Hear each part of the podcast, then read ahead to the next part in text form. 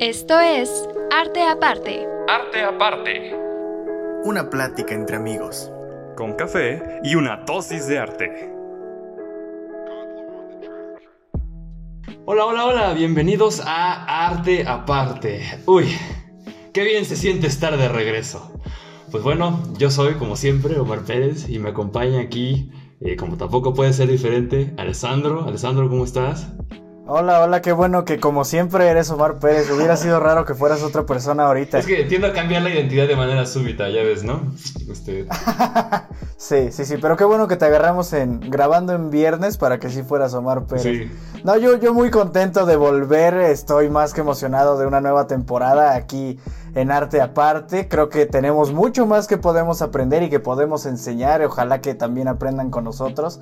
También muy contento porque tenemos voz, eh, una voz nueva aquí en el programa y también un poco no tan contento porque nos falta una voz en este programa específico, pero continuemos, continuemos, continuemos. Sí, es cierto, tienes toda la razón. Digo, para los que nos escuchan desde ese tiempo, no se asusten, Diana sigue en el programa, solo que por causas de fuerza mayor eh, tuvo que faltar el día de hoy, pero tenemos a alguien nuevo en el programa y pues me emociona mucho darle la bienvenida oficial a Arte Aparte.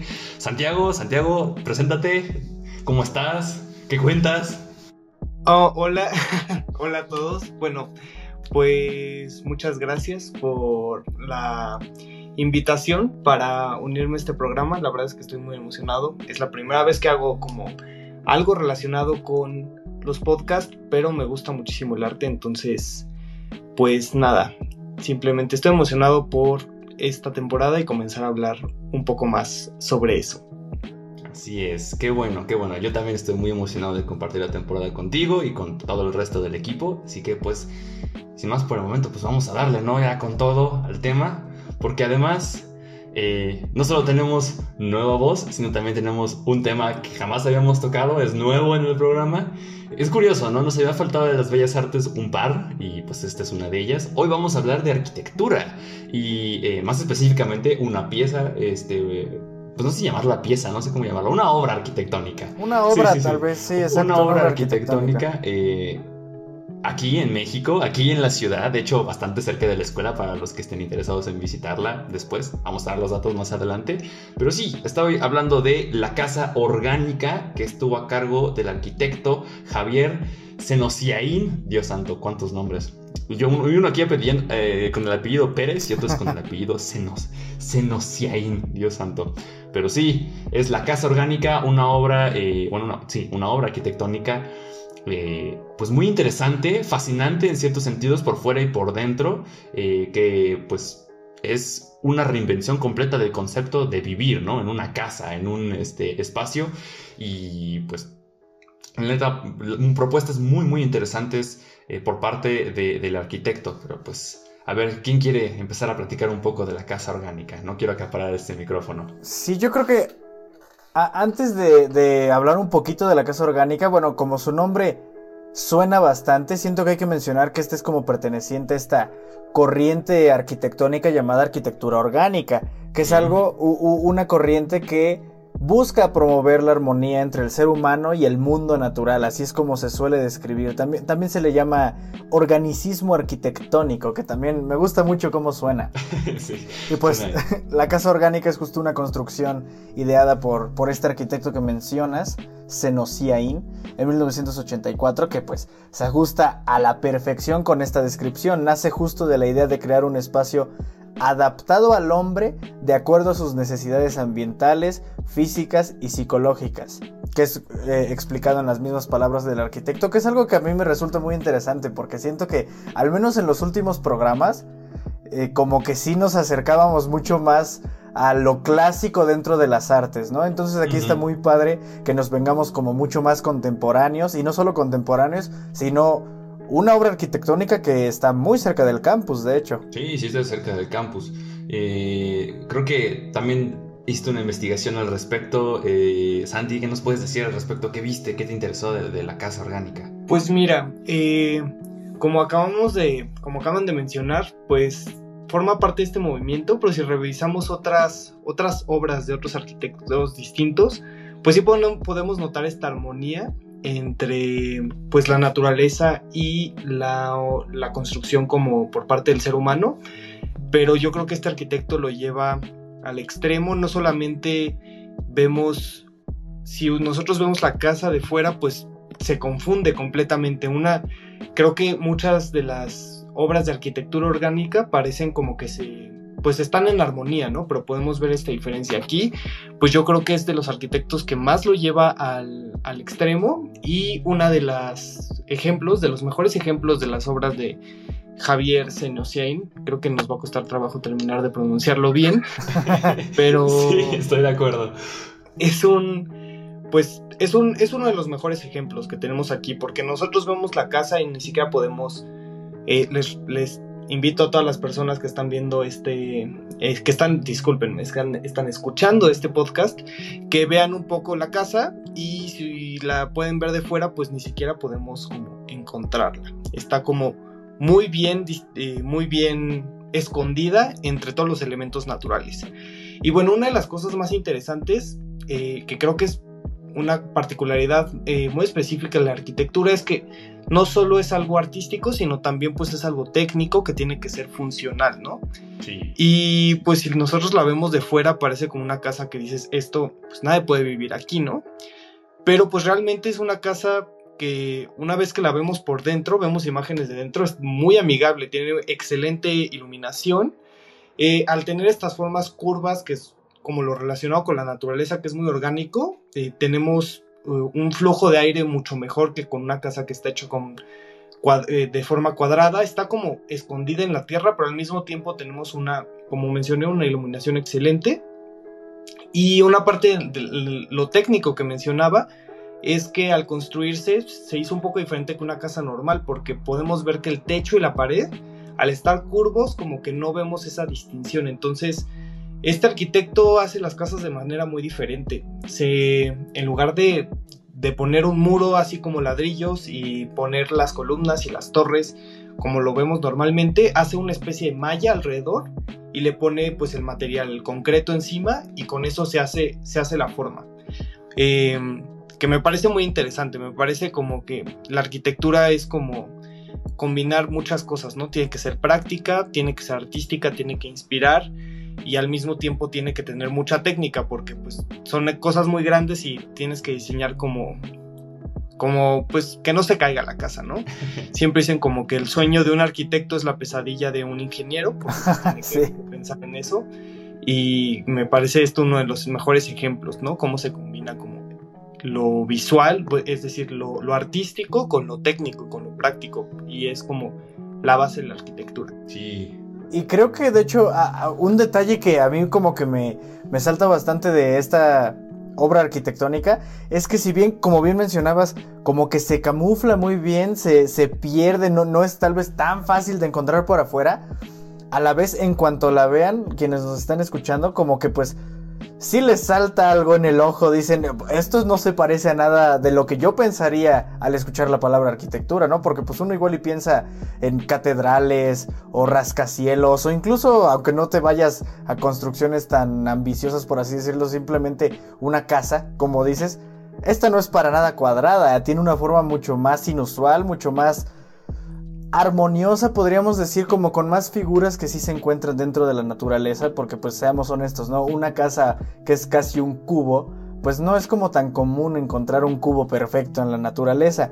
Y siento que justo esta sensación de mm, no es completamente artificial el lugar en el que estoy y que puede ser como que se sienta debajo de la tierra o cosas así, si te dan como esta, esta sensación como de ser un hobbit, que es algo que me gusta mucho, este, y que mencionamos también como honor a nuestra querida Diana, que, que, que fue, fue, fue su idea, fue su pensamiento esto del hobbit, pero tiene completa razón, si te pone en un mood, te pone en una sensación diferente, que estar en una obra arquitectónica, por así decirlo, común. Sí, definitivamente. Y ahora sí que cuando eh, Senosiaín indica que la casa fue hecha tomando en cuenta las necesidades pues de vivienda de un ser humano, pero también las psicológicas y hasta un poco las necesidades del alma, no está mintiendo. La casa, como bien dice Santi, está diseñada de tal manera para ser fácil a los ojos, fácil este, al cuerpo y también de alguna manera pues muy adaptable a la vida, porque la casa orgánica es, fue mucho tiempo, 25 años, una casa, ¿no? O sea, el, arquitecto la hizo para él y su familia y tiene todos los espacios que uno esperaría en una casa normal. Cocina, cuarto de televisión, recámaras, un estudio, un jardín, todo muy, muy bonito, todo muy, muy, eh, ¿cómo podemos decirlo?, funcional. Pero sí definitivamente sin perder la marca. Y es que es cierto, eh, creo que comparte esa visión que tienes tú, El Sandro, de que los cubos no son realmente naturales, eh, porque la casa fue hecha a propósito para no incluir en ningún lado, yo creo que más que en la televisión, alguna línea recta. No existen las líneas rectas en la, en la casa orgánica.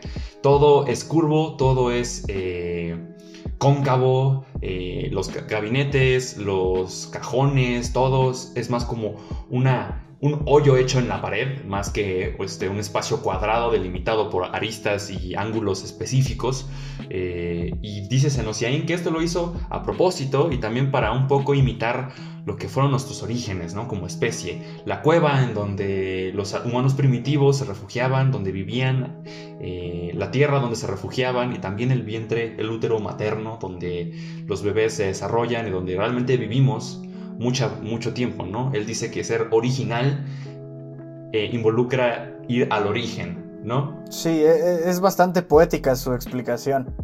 Sí, sí, creo que en ese sentido lo logró, lo, comunicó muy bien eh, a través de, la arquitectura en la casa orgánica y también pues logró el cometido de que fuera funcional, ¿no? Es, es un, gran, un gran logro como artista y como eh, pues de alguna manera técnico, ¿no? Porque la casa sigue ahí, no se ha caído. Pero bueno, hablando de los orígenes, más adelante en el siguiente bloque vamos a hablar de quién es Enociaín, otras trabajos que ha hecho, muchos de los cuales también se encuentran cerca del campus, es eh, oriundo de estas, de estas zonas, eh, que ha hecho y qué ha significado la casa orgánica y qué, qué está haciendo ahorita la casa orgánica y cómo pueden ustedes visitarla. Pero esto será en el siguiente bloque. No se vayan, que regresamos.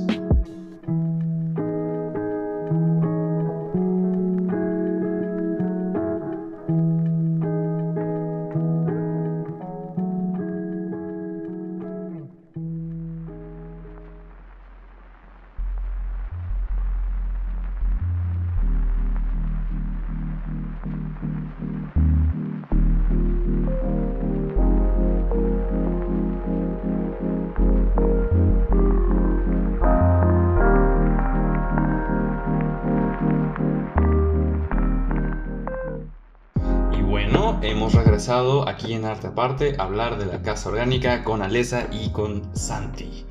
Y bueno, eh, en el bloque anterior estuvimos hablando un poco de qué es la arquitectura orgánica, eh, de, la obra en sí, la casa orgánica, que es pues, una gran obra arquitectónica.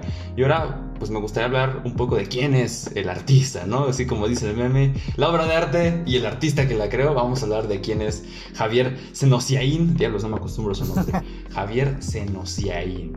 Y bueno, pues rápidamente un, poco de su currículum. Javier Senociaín es arquitecto, es mexicano, es un gran exponente de la arquitectura orgánica, como se puede ver en sus obras, no solo en esta obra, sino en sus obras en general. Y bueno, es egresado de la Facultad de Arquitectura de la UNAM y este ha tenido a lo largo de los años un gran número de obras, la mayor parte de ellos aquí, eh, en el Estado de México, más específicamente en Naucalpan, en la zona de satélite.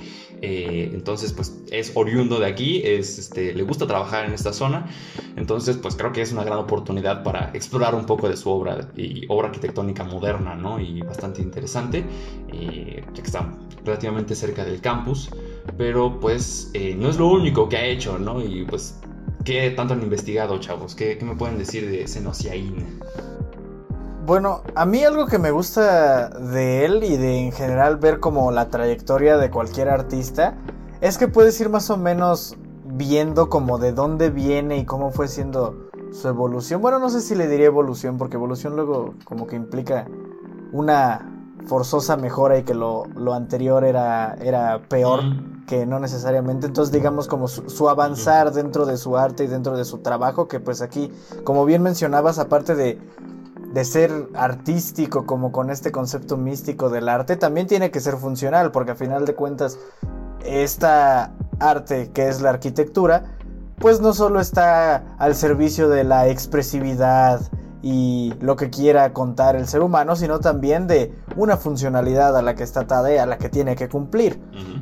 Entonces, a mí me gustó que encontré que de los trabajos de como su primer periodo, están principalmente caracterizados por una gran presencia volumétrica con color en tonos y gamas, cuya raíz parte de Luis Barragán.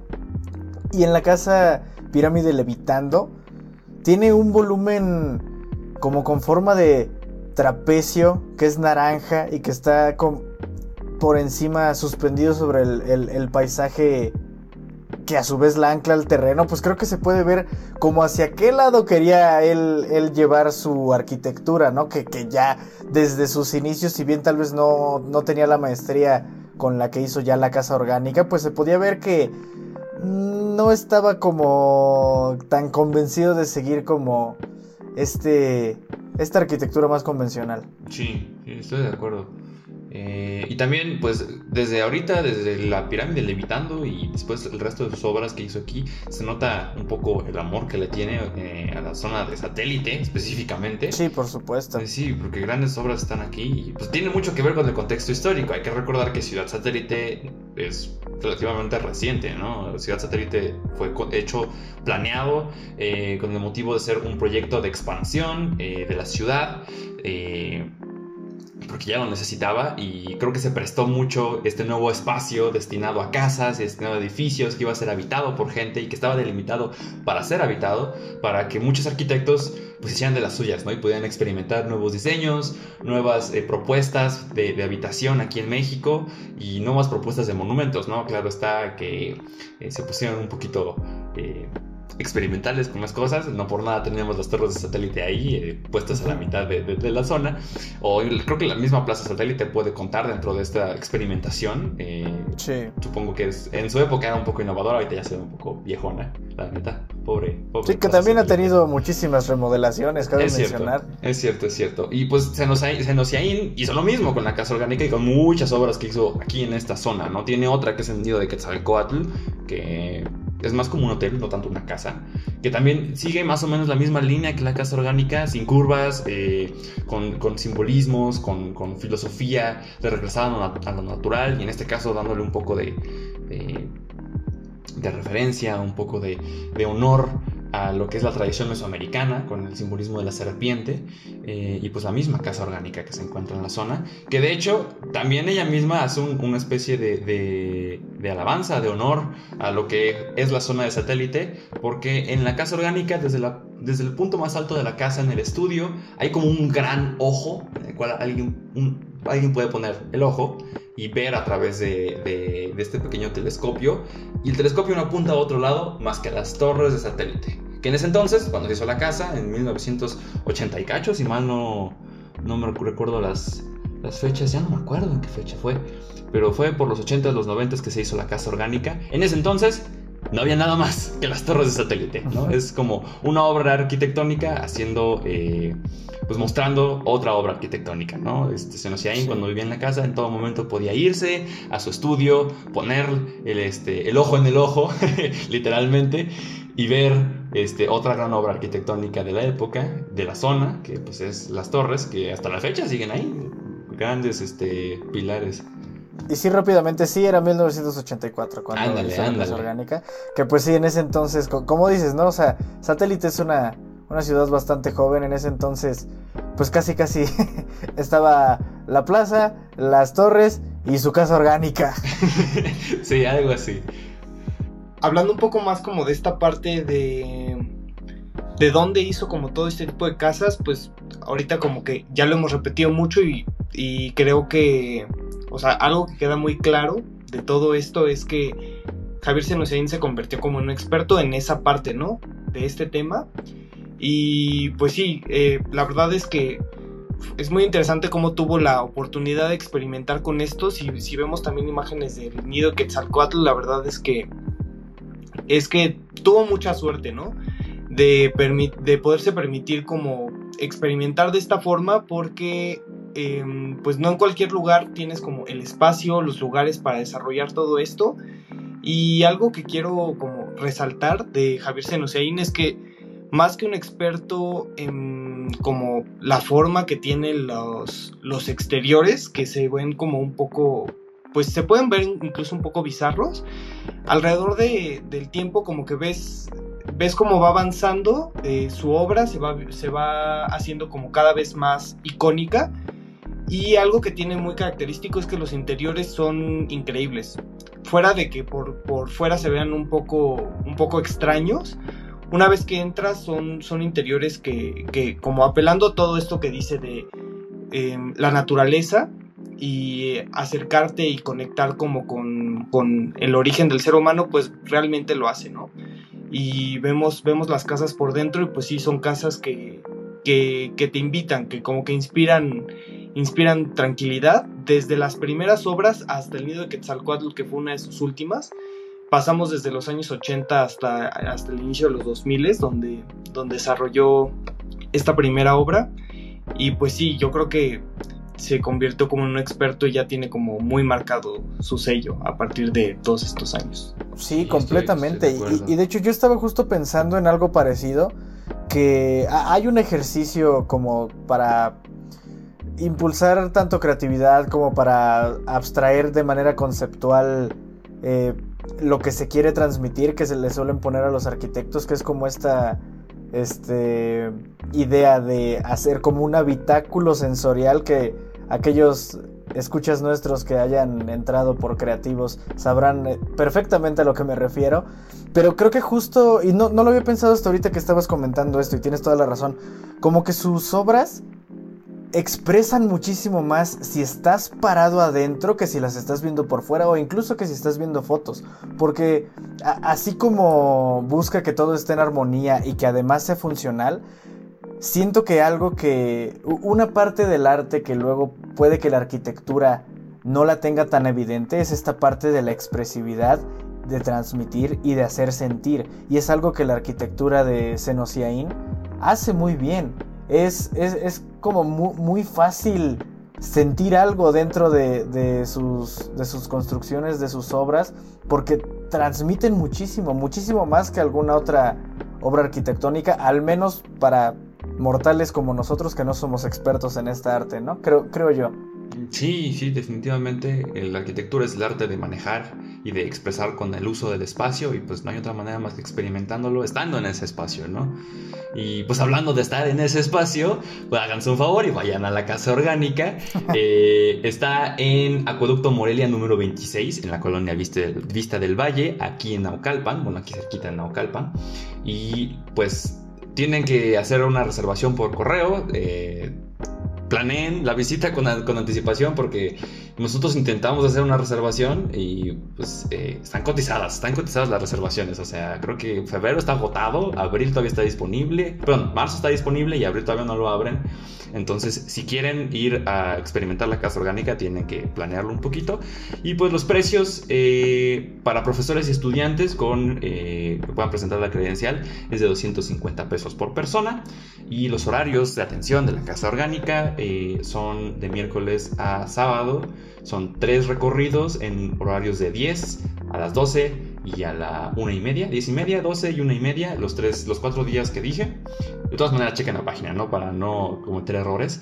Pero sí, si quieren experimentar una obra moderna de arquitectura y maravillarse ante la genialidad de Javier Senosiaín eh, y su casa orgánica, y tal vez otras obras que estén por la zona, pues allá saben. Eh, para eso está el internet y pues háganse un favor y vean la casa orgánica. ¿eh? Es, creo que sí revoluciona un poco la manera en la que interpretamos el espacio para vivir. Ahorita que hemos estado encerrados tanto tiempo, creo que conviene reconsiderar un poco desde el lado artístico qué tanto disfrutamos los lugares que habitamos. Creo que es una espectacular reflexión de tu parte, Omi. Como siempre, las palabras que encuentras son justo las, las precisas para describir algo. Muchas gracias, muchas gracias. Pero bueno, se nos acabó el tiempo, desafortunadamente siempre se nos va como el agua.